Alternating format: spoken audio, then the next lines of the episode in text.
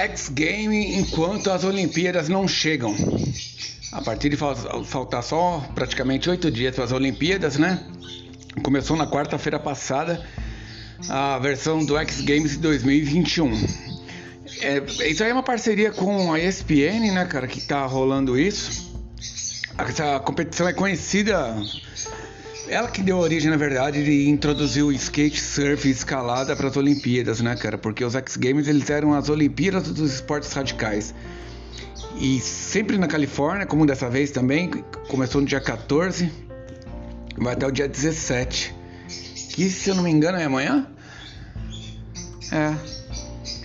Daí contando com mais de 12 horas de transmissão ao vivo pela ESPN, né, cara? Os X Games, ele junta atleta do skate, do BMX, né, cara?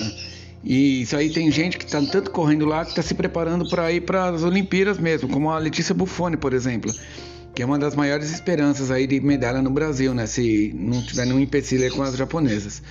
Além da Letícia, atletas brasileiros que também foram convidados para o evento são Augusto Acchio, Virginia Forbes, Gabriel Fortunato, Gui Curi, Thiago Lemos e Isabelle Silva, que disputaram as modalidades no skate. É, eu tentei ver, cara, como é que eu faço para ver pelo X Game e não consegui ainda não. Talvez eu consiga ir até amanhã no por algum aplicativo e tal, né, para ver como é que rola de assistir. Porque hoje é sexta-feira, né? Daí que acontece.